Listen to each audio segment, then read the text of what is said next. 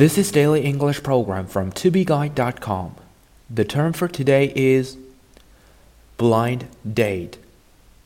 Blind is spelled B L I N D.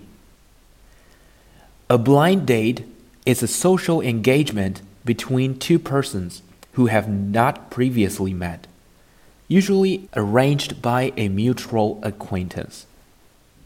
Date 有约会的意思。 而 blind date 和陌生的人约会，所以它的意思是相亲。I'm either in the middle of a blind date or on my way to it。我不是正在相亲，就是在去相亲的路上。I'm either in the middle of a blind date or on my way to it. A friend convinced me to go on a blind date with his younger sister. 一个朋友说服我和他妹妹相亲。A friend convinced me to go on a blind date with his younger sister.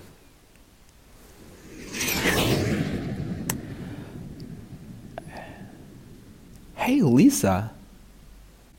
Mike? It's you. Yes, how are you doing? Not bad. And now I am dating with someone. I'm waiting for him. And um, his name is also Mike. Oh, I am on a blind date with uh, with a girl. Uh, her name is what? Lisa. You? Oh, what did he do? Don't he know that we're cousin? For more video series of my show, please check out my website at tubeguy.com or follow us on WeChat.